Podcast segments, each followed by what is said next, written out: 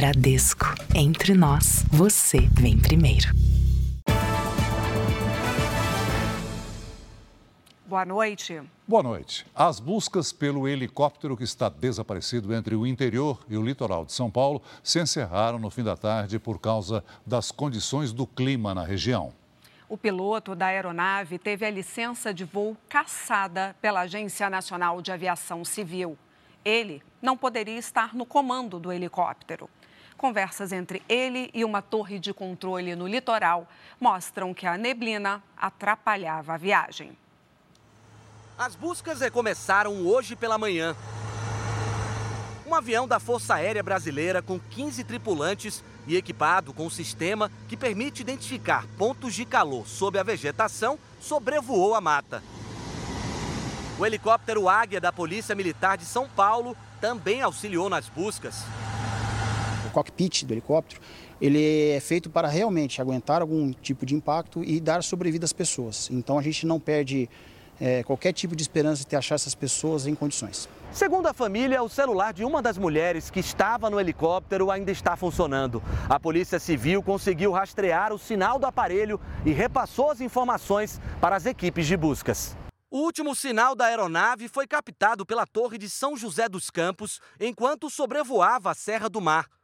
A procura pelos tripulantes se concentra entre as cidades de Paraibuna e Caraguatatuba. Hoje foram divulgadas as conversas do piloto e uma torre no litoral de São Paulo. Não estou conseguindo cruzar. Cancelou? Eu estou na, na fazendinha, mas não consigo cruzar. Está tudo fechado, está colado. No helicóptero estavam quatro pessoas. Luciana Rodzevics, de 45 anos, e Letícia Ayumi Rodzevics, de 20 anos. Elas são mãe e filha e seguiam para a Ilha Bela com o amigo Rafael Torres. A aeronave era pilotada por Cassiano Teodoro. A família de Luciana e Letícia está angustiada. Você não sabe o que fazer, o que falar. É, é o que você quer é a presença delas aqui novamente. Quero minha neta, minha filha de volta. Angústia e desespero, né? Mas nós temos fé que elas vão chegar com vida.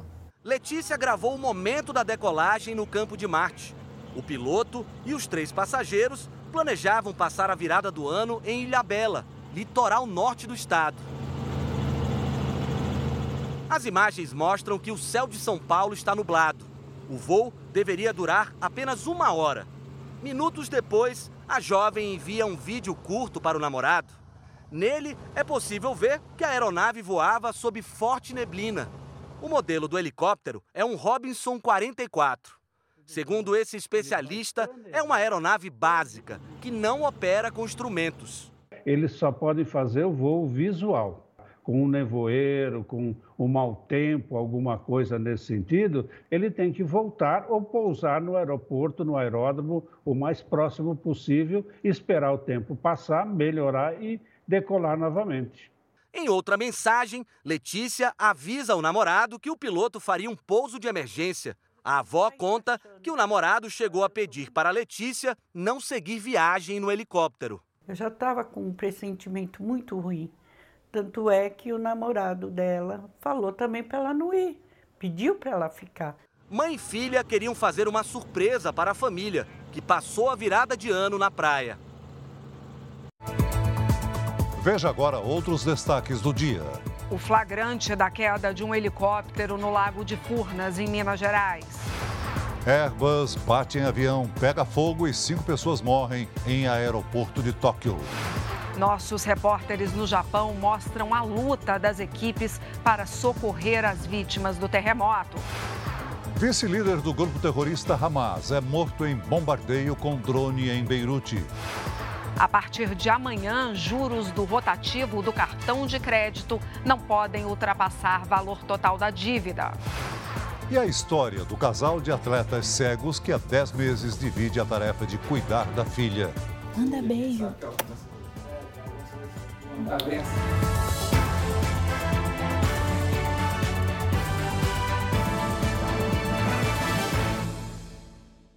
Oferecimento Bradesco. E para você, o que vem primeiro em 2024?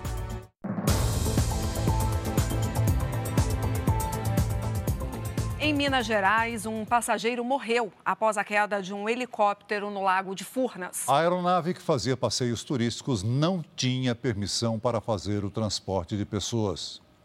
Uma câmera de segurança registrou o acidente. O helicóptero caiu no Lago de Furnas às 9 h da manhã, minutos depois de decolar. Quatro pessoas estavam na aeronave. O consultor náutico Vanilton Alves, de 45 anos, teria ficado submerso, preso à fuselagem do helicóptero e foi encontrado sem vida. As outras três vítimas foram resgatadas por um barco. O piloto Lucas Ávila foi levado para a Santa Casa de Piuí com suspeita de fratura na coluna. Uma das passageiras, Júlia Júlia Mendonça Silva Bernardes, de 22 anos, foi para o mesmo hospital com dores no corpo. O outro passageiro ainda não teve a identidade revelada e foi encaminhado para a Santa Casa de Passos. A aeronave sobrevoava a zona rural de Capitólio.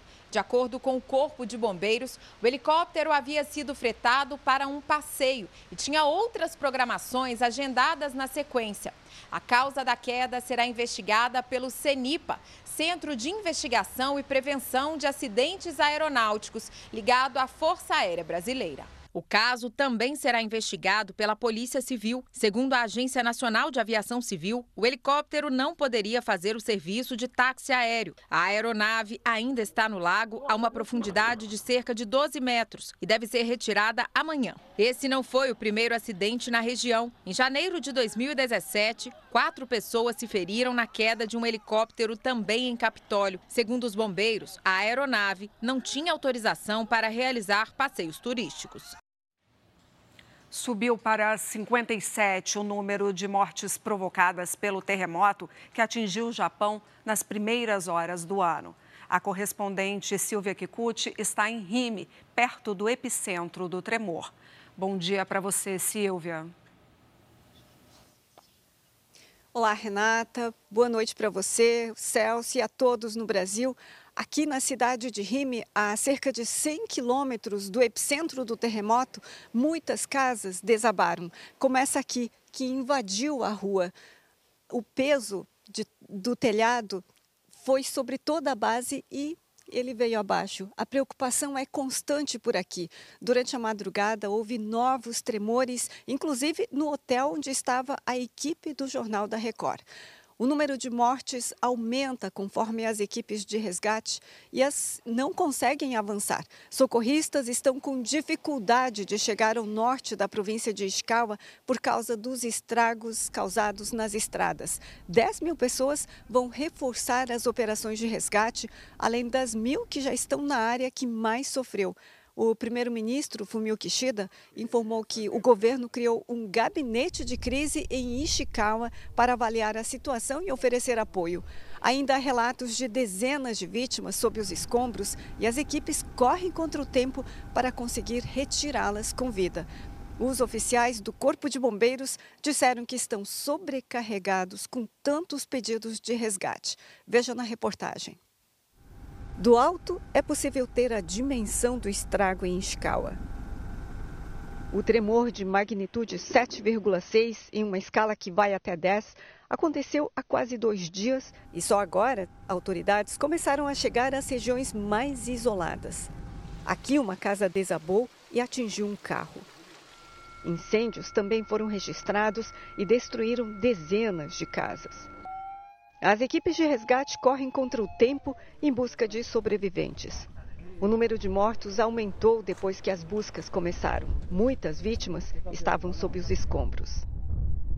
As principais estradas da região da costa oeste também foram afetadas. Grandes rachaduras impedem a passagem de veículos, o que dificulta o abastecimento e chegada de ajuda onde os estragos foram maiores. Moradores formam filas para receber água e comida. Estamos aqui numa loja de conveniência a 150 quilômetros do epicentro do terremoto. E olha, as prateleiras vazias, porque eles estão tendo dificuldade para repor os alimentos, principalmente pela dificuldade do tráfego nas estradas. Os caminhões não estão chegando. Este posto decidiu distribuir combustível de graça. Estamos acostumados a dar apoio a carros de emergência. Acredito que este é o momento certo de ajudar, afirma ele.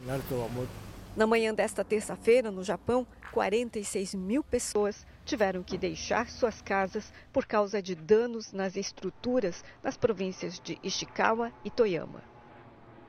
Os alertas de tsunami foram cancelados, mas um novo tremor pode colocar as cidades costeiras em atenção novamente. Segundo especialistas, terremotos secundários podem continuar por meses. Este foi o terremoto mais letal desde 2011 no Japão, quando um tremor de 9,1 graus na escala Richter atingiu o país e causou 19.846 mortes. E ainda nesta edição, novas informações ao vivo do terremoto. Nossos repórteres estão na estrada, a caminho do epicentro do tremor. E os japoneses se surpreenderam com um acidente no aeroporto de Tóquio, um dos mais seguros do mundo. Cinco pessoas morreram. Logo após o pouso, é possível ver a explosão e as chamas que se espalharam pela pista.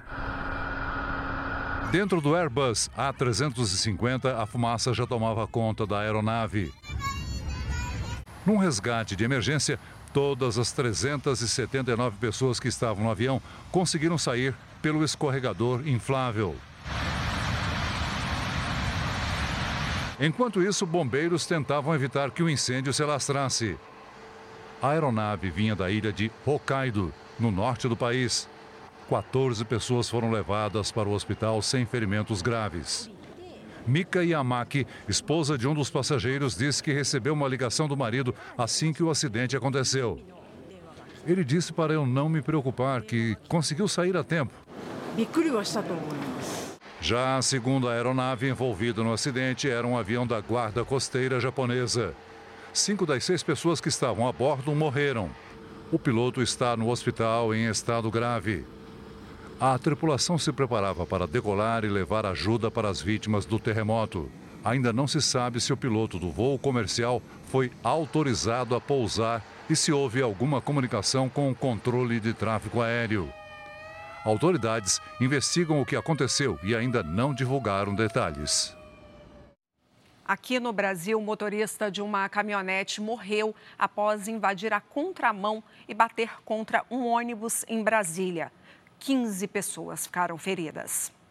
A câmera do Departamento de Estradas de Rodagem flagrou o momento em que o carro vira à esquerda, atravessa toda a pista, o canteiro central e atinge em cheio um ônibus que vinha no sentido contrário. O impacto foi tão forte que o coletivo foi parar depois do acostamento. A rodovia ficou bloqueada por quase três horas para o resgate das vítimas e a realização da perícia. O motorista da caminhonete, Valdivaldo Cândido da Costa, de 51 anos, morreu no local. O ônibus, que é do transporte coletivo metropolitano interestadual, ia de Lusiânia, em Goiás, para a rodoviária de Brasília. O ônibus tinha vários passageiros entre eles, alguns desceram depois do acidente, pegaram outro transporte e outros passageiros foram atendidos aqui no local e transportados pelo Corpo de Bombeiros. 15 pessoas ficaram com ferimentos leves e foram levadas pelo Corpo de Bombeiros para hospitais da região. Uma das suspeitas é que o motorista tenha tido um mal súbito e perdido o controle do veículo. Mas a causa da colisão é investigada pela Polícia Civil, que vai aguardar a conclusão da perícia. Em nota, a empresa responsável pelo ônibus lamentou o acidente, informou que prestou socorro aos passageiros e que está adotando as medidas necessárias para a apuração do caso. Primeiro dia útil do ano e as famílias já estão preocupadas com a lista de material escolar. A prévia da inflação mostrou que os itens de papelaria ficaram 8% mais caros no acumulado do ano. A mesa da sala já está cheia de material escolar e é só o começo. Nalu vai para o segundo ano do ensino fundamental e a lista de produtos tira o sono da mãe, Ana Beatriz. Você já entra o ano pensando em como organizar as contas. De uma vez, de uma vez, não, não dá para comprar tudo. Ana Beatriz já foi a cinco papelarias diferentes. Ela faz questão de pesquisar item por item. E ainda tem que lidar com os pedidos inesperados da filha. Podia comprar essa? Ai, meu Deus do céu. A situação da Ana Beatriz é semelhante à de muitos pais brasileiros. O orçamento não permite comprar todos os materiais da lista escolar. A solução encontrada é abrir mão de itens menos importantes e diminuir a quantidade de alguns produtos. Vou diminuir, vou diminuir. Porque eu não acredito que uma criança chegue a usar isso durante o ano todo. Verificar primeiramente o que tem em casa do ano passado, as sobras, porque as sobras são boas. E comprar no momento o, o mínimo possível que ele precise para os primeiros tempos, os primeiros meses. No acumulado de 2023, a prévia da inflação indicou que os artigos de papelaria em geral ficaram 8% mais caros do que no ano anterior em todo o Brasil. No Rio de Janeiro, o preço do caderno subiu mais de 23%. Em São Paulo, o livro didático aumentou 6,6%. O Procon alerta para a diferença de preços nas papelarias. No início do ano passado, o órgão identificou uma variação de até 200% em 80 itens. Identificando uma variação que não tem uma causa aparente, que pode identificar um abuso de preços, o Procon pode sim atuar até multar esse estabelecimento. Para quem ainda vai começar a se aventurar na lista de material, a experiente Ana Beatriz dá dicas. Ah, eu aconselho andar bastante, sempre poder conversar com outras mães, né? E sempre procurar as papelarias de bairro também. São papelarias que às vezes você pode ter um desconto, alguma coisa, né? Então ajuda bastante e tentar não levar o filho. E o governo retomou a cobrança integral de impostos sobre o diesel. O aumento deve ser compensado pela redução de 30 centavos por litro na venda do diesel às distribuidoras, anunciada pela, pela Petrobras. O preço do etanol também registrou queda. Se tem fila no posto, pode saber que o preço do combustível está barato.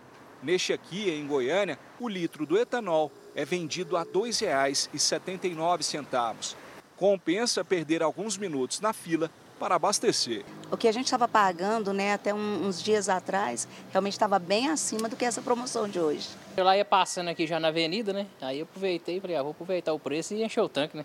Já estava no jeito de, na reserva já. Em Goiânia, o litro do etanol está abaixo dos R$ reais. Já a gasolina, abaixo dos R$ reais. Miguel é motorista por aplicativo e prefere encher o tanque com o derivado do petróleo. Na gasolina eu tenho um rendimento maior e ando mais, mais KM com combustível. De acordo com dados da Agência Nacional do Petróleo, na comparação entre a primeira e a última semana do ano, o etanol ficou em média 13% mais barato, mas a gasolina ficou 9% mais cara. Já o diesel ficou em média 8% mais barato ao longo do ano. O problema é que 2024 começou com a volta da cobrança dos impostos federais sobre o combustível. Isso representa cerca de 35 centavos a mais por litro. O valor deve ser parcialmente compensado pela queda de 30 centavos por litro na venda para as distribuidoras, anunciada na semana passada pela Petrobras. De acordo com o um representante dos postos de combustíveis, o impacto real para o consumidor só deve ser conhecido nos próximos dias. Com certeza haverá algum tipo de impacto. A gente tem visto algumas reclamações de empresários do segmento, de donos de postos, das distribuidoras. Algumas distribuidoras não repassaram a redução integralmente. A falha numa modificação mecânica feita no carro de luxo pode ter causado o vazamento de gás que provocou a morte de quatro jovens em Santa Catarina. A polícia investiga o caso e suspeita que eles tenham sido intoxicados por monóxido de carbono. Um menino de 11 anos foi atingido por fogos de artifício na cidade de Pato Branco, no Paraná. Uma câmera de segurança registrou o momento do acidente. A criança foi atendida num hospital e se recupera das queimaduras. Duas pessoas ficaram feridas na explosão de um caminhão-tanque dentro de uma indústria química em Paulínia, interior de São Paulo. A fumaça pôde ser vista de longe. Bombeiros conseguiram evitar que as chamas se alastrassem. Técnicos do laboratório do Instituto do Meio Ambiente de Alagoas investigam a morte de milhares de peixes na Lagoa Mundaú, onde uma mina se rompeu no mês passado. Os animais foram encontrados mortos em diferentes pontos da lagoa. Com a chegada da temporada de chuvas no verão, é preciso redobrar os cuidados com água parada para evitar focos do mosquito transmissor da dengue. Em 2023, o número de mortes pela doença bateu recorde no Brasil e a quantidade de casos subiu mais de 15%. Dores no corpo, no peito, calafrios e febre. Há um mês, esses sintomas levaram o Gleidson ao hospital. Lá, ele foi diagnosticado com dengue. Até hoje ainda sinto dores no corpo, ainda nas articulações, quando eu forço muito ou estou dirigindo, fico muito tempo dirigindo, ainda sinto dores nos tornozelos, nas costas. Dados do Ministério da Saúde mostram que o Brasil registrou recorde de mortes por dengue em 2023. Foram mais de mil. O número de casos também foi maior em relação a 2022 e passou de 1 milhão e 600 mil. Em todo o país, Espírito Santo, Minas Gerais, Santa Catarina, Paraná, Mato Grosso do Sul, Distrito Federal e Goiás foram os estados com a maior incidência de dengue em 2023. Na cidade de São Paulo, o número de casos subiu quase 14% na comparação com 2022. A partir de fevereiro, uma vacina contra a dengue vai estar disponível no SUS. O imunizante age contra os quatro sorotipos do vírus. Essa vacina promete ser bem mais eficiente, tanto na proteção de doença, como na pro proteção de doença com apresentação grave. As pessoas vacinadas tiveram em torno de 70% a 80% de proteção de internação hospitalar. Com o início do período de chuvas e altas temperaturas, é hora de intensificar os cuidados em casa para evitar a proliferação do mosquito transmissor da dengue. Eu tenho plantas é, e as plantas eu cuido sempre. Eu tiro os vasinhos, os pratinhos, lavo, tenho sempre esse cuidado. Recentemente eu achei aquelas larvinhas no chão, mesmo semanalmente eu fazendo esse processo. É, a gente não deixa água né, espalhada no quintal, não deixa nem descoberto, a dengue mata, né? A imigração ilegal nos Estados Unidos bateu o maior recorde em duas décadas para um único mês.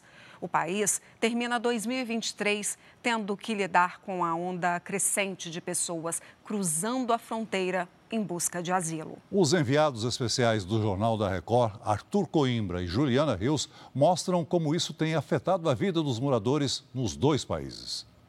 Funcionários do governo dizem que nunca viram nada parecido. E lidar com o crescimento repentino da imigração ilegal estava fora dos planos. Por isso, foi preciso fechar até mesmo postos de fronteira. Para chegar até um deles, atravessamos parte do deserto do Arizona até Lukeville, cidade que fica a cerca de 240 quilômetros da capital Fênix. Encontramos uma situação tensa. Muitos tiros estão sendo disparados do lado do México. Foram muitos disparos. São pessoas sem documento que estavam sendo detidas ali na fronteira do lado do México. Policiais tiraram essas pessoas dali. Os disparos acontecem no lado mexicano e põem em risco a vida de dezenas de pessoas que já fizeram uma travessia perigosa. Os imigrantes, sob custódia da polícia americana, vão pedir asilo para ficar nos Estados Unidos. Não fomos autorizados a falar com eles. Do outro lado da fronteira, cartéis disputam o território. Os criminosos querem tomar conta de pontos onde seria menos arriscado fazer a travessia de imigrantes ilegais. Isso porque os imigrantes não chegam sozinhos. Eles pagam até 2 mil dólares, cerca de 10 mil reais para os chamados coiotes, nome dado aos responsáveis por essa travessia. A maioria das pessoas vem de países da América Central. Com tanta gente, o governo está fretando aviões para levar os grupos para outras cidades americanas onde há abrigos até a situação legal ser resolvida. A maioria vai ter que voltar. Autoridades encontraram mais de 225 mil imigrantes ao longo da fronteira entre o México e os Estados Unidos só no mês de dezembro. É o maior número desde os anos 2000. Por causa dessa onda, foi preciso fechar alguns pontos legais de entrada. Essa aqui é uma das portas de entrada para os Estados Unidos para quem tem visto. É também passagem para uma cidade turística que fica a 100 quilômetros daqui, chamada Porto Penhasco. Lá, muitos americanos possuem casas de veraneio, além de comércios como restaurantes e lojas que servem os turistas que procuram o destino à beira do mar. Antes da passagem ser fechada, cerca de 950 mil pessoas cruzavam a fronteira. Eu administro condomínios e eles estariam cheios nessa época, disse esse empresário. O comércio do lado de lá também enfrenta prejuízos. Essa aqui é uma das últimas lojas de conveniência em direção à fronteira, mais ou menos 30 minutos de carro. E o Chris estava contando para a gente sobre como o movimento caiu depois que fecharam a fronteira. Ele diz que perdeu 85% dos clientes e o faturamento, que era de 30 mil dólares, aproximadamente 145.500 reais por dia, caiu para menos de 4 mil. O dono do estabelecimento diz que o mais difícil, além da queda de clientes, é ficar sem ver o filho de seis anos que mora com a mãe em Sonoita, comunidade logo após a fronteira. E as entradas que ainda permanecem abertas levam até seis horas de carro porque são mais perigosas. Nogales, ao leste, e São Luís, Rio Colorado, em direção à Califórnia. Encontramos Liv, uma moradora da região. É muita gente, eu me sinto insegura, diz ela. A situação levou autoridades dos Estados Unidos e do México a discutir uma solução. Mas, até agora, nenhuma grande medida foi anunciada. O dia foi de chuva e tempo abafado na maior parte do Brasil. A Giovana Rizardo chega com as informações do tempo. Oi, Giovana, boa noite para você. Oi, Renata, boa noite para você. Oi, Celso, boa noite. Boa noite a você também que nos acompanha. Neste momento, tem bastante nebulosidade em diferentes regiões do Brasil. Do norte até o sudeste, o motivo é um corredor de umidade, o primeiro do verão. Já no sul, as nuvens de chuva são provocadas pelos ventos do mar. Entre o Rio Grande do Sul e Santa Catarina, tem chance de granizo, ventania e chuva volumosa tempo firme e ensolarado apenas nestas poucas áreas em amarelo aqui do nosso mapa. Pelo Brasil, os termômetros variam bastante. Em Florianópolis, máxima de 23 graus. Já no Rio de Janeiro, faz 33. Cuiabá e Fortaleza, 30 graus. E em Manaus, 32. Em São Paulo, os próximos dias vão ser típicos de verão, com sol pela manhã, pancadas de chuva à tarde. Na quarta, máxima de 30 graus. Nós temos tempo delivery para o André Luiz, que é de Teófilo Otoni, Minas Gerais. Oi, André, boa noite para você. A previsão ainda é de chuva forte e volumosa nos próximos dias. Isso mantém o risco de deslizamentos. Na quarta, máxima de 30 graus, na quinta e na sexta-feira faz 29. A Elileuza é de Feira de Santana, lá na Bahia.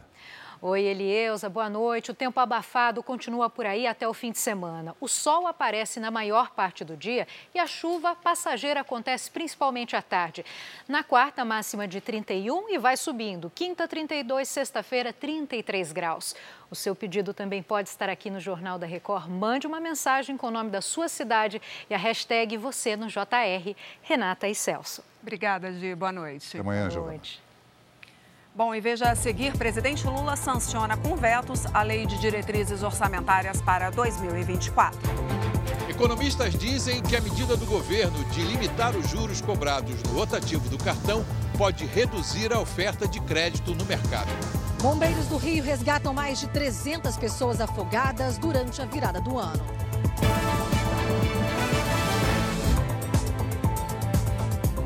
Começam a valer a partir de amanhã as novas regras para o rotativo do cartão de crédito, aquela modalidade em que o consumidor deixa de pagar a fatura integralmente. É, os juros foram limitados a 100% do valor da dívida. Especialistas acreditam que a medida vai restringir a oferta de crédito para quem mais precisa. Usar cartão de crédito tem suas vantagens, principalmente quando é preciso fazer uma compra de valor elevado e o dinheiro não está disponível na conta bancária. De uma certa maneira, essa disponibilidade imediata aumenta o nosso poder de compra. Mas e na hora da fatura? Pagar o mínimo ou o total da dívida? A gente tem que saber o quanto que a gente vai gastar para poder pagar tudo, né? O total. Por que total? Para não ficar devendo para o banco. Juros e mais juros, pelo amor de Deus. Eu já tive que pagar o mínimo porque não tinha condições, né? E aí, o que, que aconteceu? É, aí a dívida cresceu com fermento, né? Cresceu demais. A dona Rogéria sabe bem o que é isso. Com o orçamento apertado, ela vem pagando o mínimo da fatura, o que ativa automaticamente o modo rotativo do cartão. Eu dei um valor e o restante eu parcelei. Então, tipo, o juro que caiu em cima, eu fiquei. Ah. Mas uma medida do governo que entra em vigor amanhã vai evitar que consumidores, como a dona Rogéria, fiquem de boca aberta na hora de ver a fatura do cartão de crédito. A nova regra vai limitar os juros cobrados no rotativo do cartão.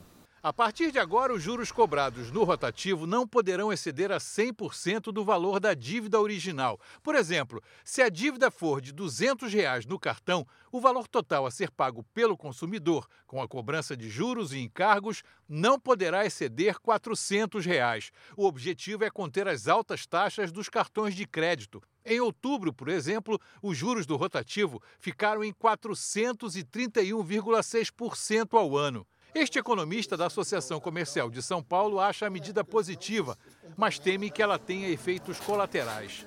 Vai diminuir provavelmente a concessão de crédito. As instituições financeiras podem então diminuir a concessão de cartões uh, ou, ou diminuir os limites de uso do cartão. O economista reconhece que, mesmo com a restrição, juros anuais de 100% no rotativo são muito altos. Por isso, ele recomenda cautela no uso do cartão e sabedoria na hora de pagar. Tendo cuidado também com as compras parceladas, porque mesmo parcelamento sem juros, a pessoa não está pagando juros, mas pode acumular uma série de pagamentos e depois a pessoa não ter como pagar a fatura do cartão. E o Banco Central divulgou hoje as projeções do mercado financeiro para a economia. Os analistas preveem que a inflação medida pelo IPCA fique em 3,9% este ano. Já a economia deve crescer 1,52%. E a Selic, que é a taxa básica de juros, deve terminar 2024 em 9% ao ano. Esses números estão no Boletim Focus do Banco Central. O presidente Lula sancionou hoje a lei que define as regras de como o governo vai gastar o dinheiro público em 2024. Lula vetou o calendário para a liberação de emendas parlamentares, mas manteve o valor recorde de financiamento das eleições municipais deste ano. A sanção com vetos da Lei de Diretrizes Orçamentárias foi publicada no Diário Oficial da União. O presidente Lula manteve no texto a previsão de déficit zero das contas públicas, salário mínimo de R$ 1.412 e quase 5 bilhões de reais para as campanhas eleitorais. O valor é mais que o dobro do destinado às eleições municipais de 2020. O presidente vetou 34 itens do texto aprovado pelo Congresso. O caso mais polêmico é em relação ao calendário de pagamento de emendas parlamentares, previstas em 53 bilhões de reais. Lula rejeitou o trecho que previa repasse de recursos considerados obrigatórios em até 30 dias depois da divulgação da proposta por deputados e senadores e também a necessidade da União de pagar todas as emendas até a metade do ano. O argumento é de que essas decisões cabem apenas ao Poder Executivo. Em nota, o relator do projeto, deputado Danilo Forte, do União Brasil do Ceará, criticou os vetos e disse que a proposta era dar mais previsibilidade e transparência ao orçamento. A decisão do presidente Lula já era esperada em Brasília e impõe um freio ao avanço do Congresso sobre o orçamento, mas pode abrir uma nova crise com o poder legislativo. A palavra final ainda será de deputados e senadores que podem derrubar o veto presidencial. O governo não descarta ir ao Supremo Tribunal Federal para manter o fim do calendário de pagamento das emendas, caso o cronograma seja retomado pelos parlamentares.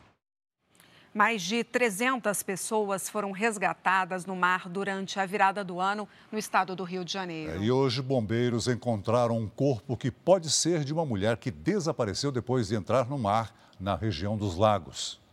Desde as primeiras horas de 2024, os bombeiros do Rio de Janeiro atuam para evitar os afogamentos. Mais de 300 pessoas foram resgatadas do mar durante a virada do ano em todo o estado a maioria na cidade de Cabo Frio, na região dos lagos. Os números eles foram acima da média, não são recorde, mas em relação ao ano passado eles superaram A gente acredita que isso tem relação com o aumento do número de turistas que vem aumentando nos últimos anos aqui, tanto na cidade do Rio como também no estado do Rio. Durante as comemorações do Réveillon, uma mulher desapareceu após entrar no mar em Saquarema, também na região dos Lagos. Hoje, bombeiros encontraram um corpo que pode ser o da vítima. Parentes chegaram a reconhecer uma tatuagem e aguardam a confirmação do Instituto Médico Legal. Nos últimos dias, as praias do Rio recebem o reforço da Operação Verão dos Bombeiros. Motos aquáticas fazem o patrulhamento no mar e nas encostas. O número de guarda-vidas também foi ampliado. Para ter um passeio seguro, é preciso ficar atento às bandeiras de alerta. A vermelha indica alto risco de afogamento. Eu fico atenta às bandeiras. Quando está vermelha, é sinal que é perigo constante. Até porque eu já caí numa vala marinha, então eu sei o que, que é isso. Atenção redobrada também com as crianças, que não devem ser deixadas sozinhas na água. Laura, mais para cá. Tá muito perigoso aí. Outro alerta importante é evitar o mergulho nos dias de mar agitado. Nesses casos, sequer tente entrar e colocar os pés no mar, porque você pode ser surpreendido por uma onda e ser levado para o fundo do mar. O número de mortes nas estradas brasileiras caiu 25% na virada de 2024 na comparação com 2023. Os dados foram divulgados hoje pela Polícia Rodoviária Federal. O ano começou com estradas movimentadas e fiscalização reforçada nas rodovias federais. O balanço da Operação Ano Novo, divulgado hoje pela Polícia Rodoviária Federal, mostra que desde a última sexta-feira foram registrados 725 acidentes, 193 graves. O destaque entre os dados é a queda no número de mortes. Nos quatro dias de operação, 56 pessoas morreram em rodovias federais, 25% a menos do que na virada de 2023, quando foram registradas 75 mortes. Há uma boa parceria entre fiscalização da PRF e contribuição por partes motoristas tende a ocorrer uma redução nos números de sinistros e, por consequência, no número de vítimas, que é o nosso principal foco. Só no Rio Grande do Sul, mais de 4 mil veículos foram abordados e o estado não teve nenhum acidente com morte. Apesar disso, muita gente não respeitou as leis de trânsito. A PRF flagrou mais de 24 mil veículos acima da velocidade permitida. A fiscalização também registrou mais de 5.400 ultrapassagens em locais proibidos, índice 51% maior que o registrado na última operação. Desse total, 171 flagrantes foram no estado de São Paulo. Ultrapassagens devem ser realizadas somente em locais permitidos e com segurança. Aquela máxima, na dúvida, não ultrapasse, ela é, vale muito. Uma, uma ultrapassagem mal realizada pode terminar com a sua viagem de forma trágica.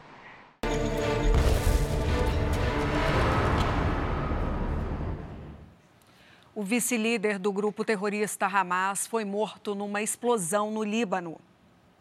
O bombardeio feito com um drone atingiu um escritório do grupo terrorista Hamas na capital Beirute.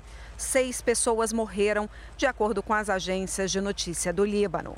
Sal El-Arori foi um dos fundadores do braço militar do Hamas e também teria ligações com os extremistas libaneses do Hezbollah. Acusado por Israel de ser o mentor de diversos ataques, ele era o número dois do gabinete político do grupo terrorista. O governo de Israel não comentou o ataque. Hoje, novos bombardeios atingiram a faixa de Gaza e o exército israelense divulgou imagens dos navios que destruíram explosivos colocados pelos terroristas ao longo da costa da faixa de Gaza. Um armazém com armamentos também teria sido atingido. Em visita às tropas, o ministro da Defesa reforçou que o país não vai parar a guerra até acabar com o Hamas. A Rússia fez um forte ataque aéreo contra a Ucrânia. Os bombardeios atingiram áreas residenciais. Quatro pessoas morreram e ao menos 90 ficaram feridas. Ruas estavam irreconhecíveis. Prédios e carros foram destruídos. Os ataques deixaram várias cidades sem energia e comunicação. O abastecimento de água também foi prejudicado. Equipes de resgate e voluntários trabalharam na busca por sobreviventes. Entre as vítimas, idosos, crianças e animais. Testemunhas relatam cenas de horror. Nos protegemos no corredor quando tudo começou a explodir, diz a moradora de um edifício alvo dos ataques. Segundo o procurador regional de Kharkiv, a segunda maior cidade do país, 25 imóveis foram atingidos. Em Kiev, a capital do país, os moradores acordaram com o barulho das explosões. Nos ataques foram usados drones e mísseis hipersônicos, os mais difíceis de serem detectados. Num pronunciamento, Volodymyr Zelensky disse que o sistema de defesa ucraniano conseguiu interceptar 70% dos lançamentos aéreos e que a Rússia vai pagar por cada vida perdida. Essa nova onda de ataques russos deixou a Polônia, que faz parte da aliança militar do Ocidente, em alerta. Segundo o governo polonês, aeronaves da OTAN começaram a fazer a segurança do país depois que autoridades identificaram a presença de um míssil russo no espaço aéreo da Polônia. Desde a semana passada, a ampliação dos ataques russos já deixou mais de 40 mortos na Ucrânia. Veja a seguir as últimas atualizações sobre o terremoto no Japão. E veja também 26 mil vagas com salários de até 35 mil reais estão abertas em concursos públicos no país. Como aprender uma nova profissão transformou a vida de pessoas com deficiência visual.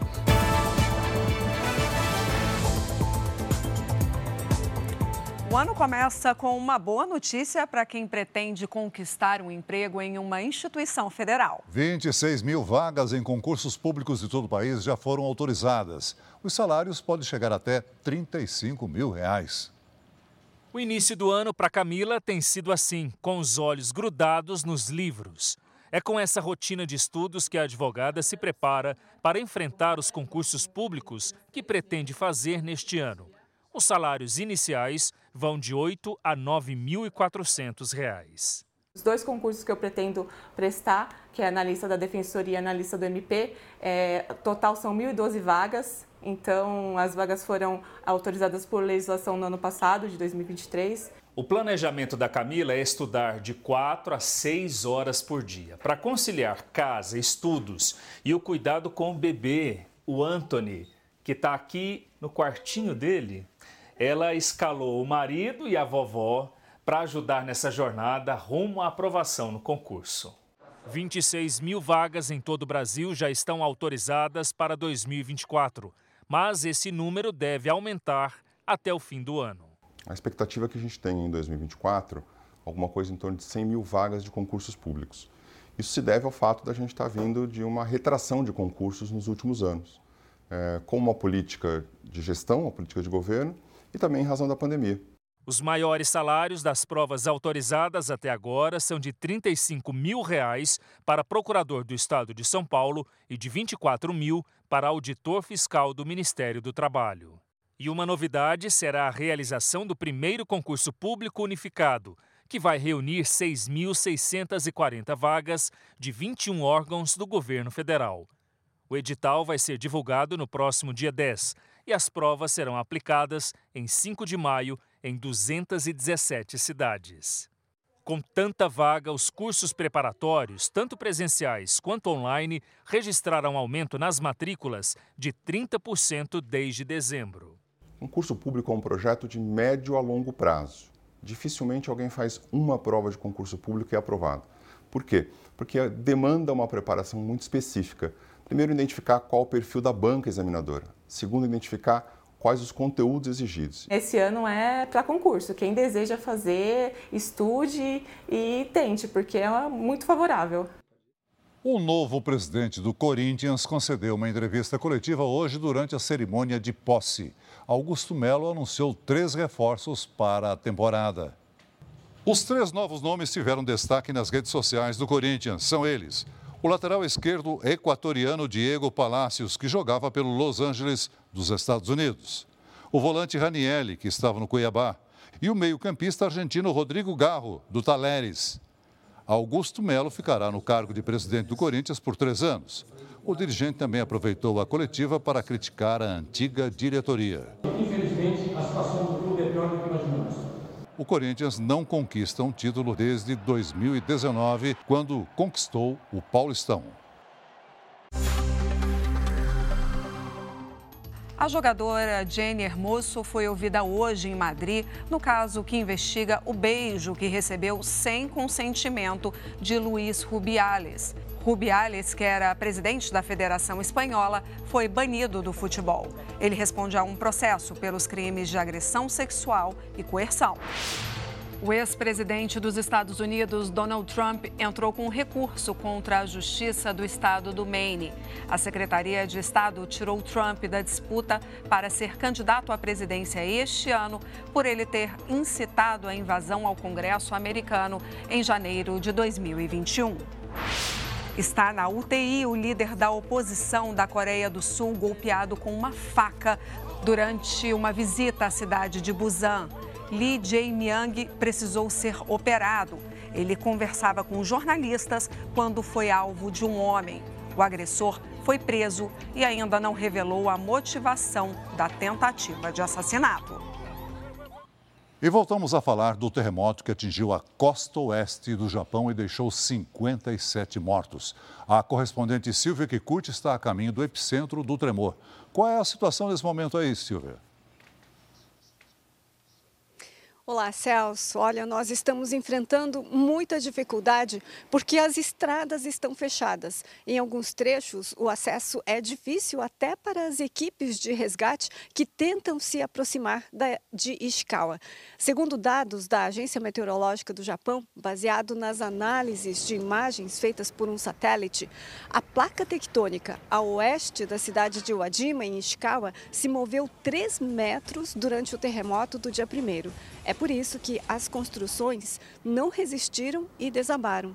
Só na província de Ishikawa, 30 mil pessoas estão alojadas em escolas e ginásios.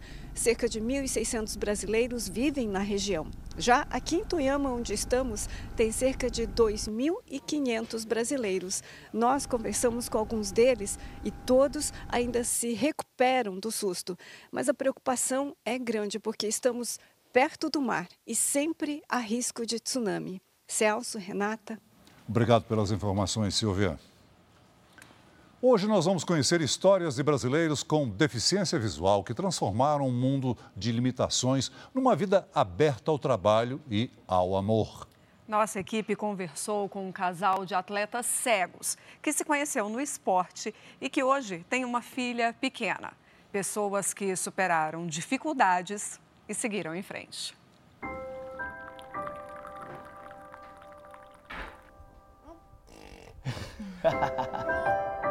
A deficiência visual não impediu que o sentimento que nascia no coração do Leomo e da Milena começasse a crescer. Eita, papai. Eu falei, ah, eu acho que eu tô apaixonado. Para mim, na verdade, o que conta realmente não é o enxergar, né? não é a questão física. Me interessei pela Milena, por exemplo, pelas atitudes dela, por ela ser uma pessoa muito prestativa, carinhosa. Leomon é totalmente cego, mas consegue visualizar a esposa pelo tato. Eu vejo ela com um rosto mais redondo, né? E as bochechas maiores, né? O olho, quando eu pego, eu sei que é maior que o meu. É mais ou menos isso, né? Milena tem 20% da visão.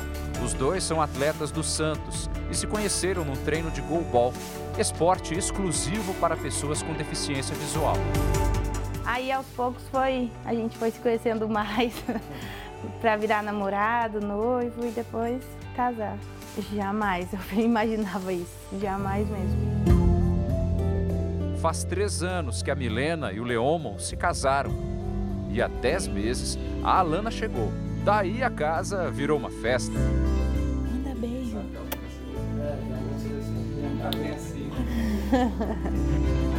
Mesmo com a baixa visão, os olhos da Milena também fazem o Leomon enxergar.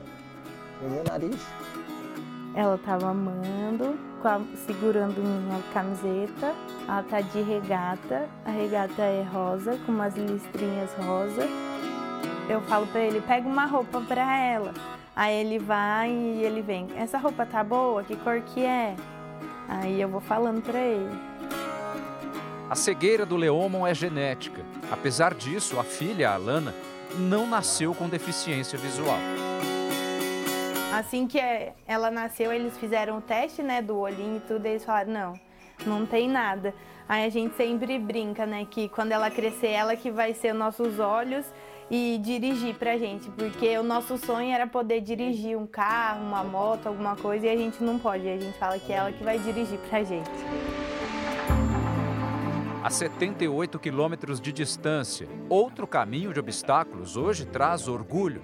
Até os 23 anos, o Márcio tinha baixa visão.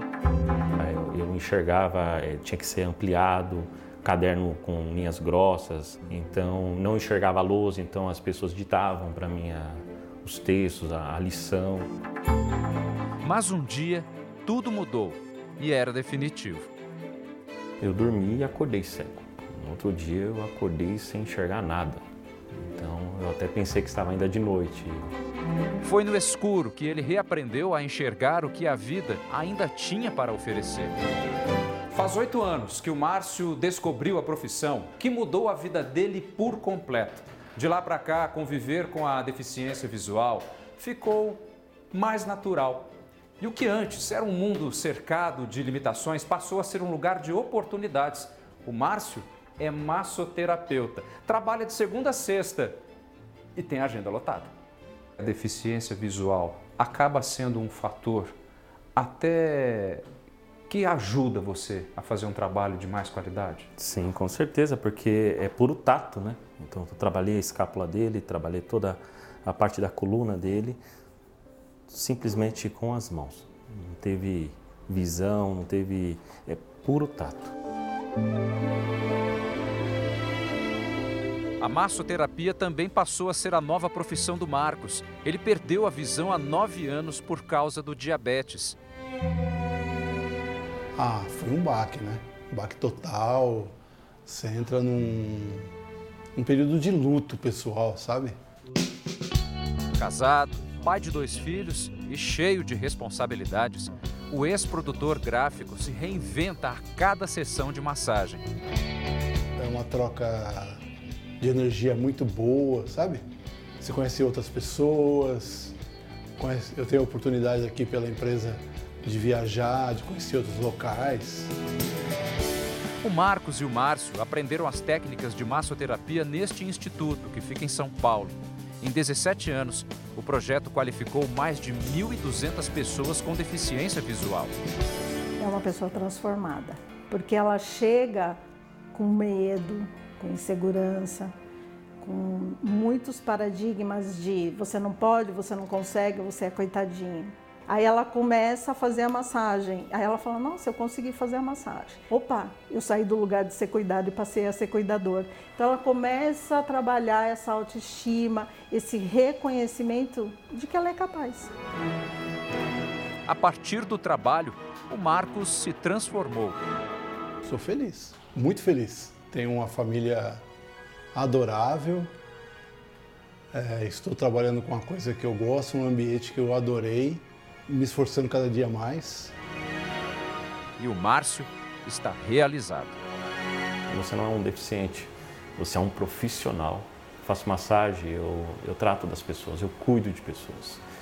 É, não tem prazer maior que isso, cara, de você falar assim, eu cuido de pessoas.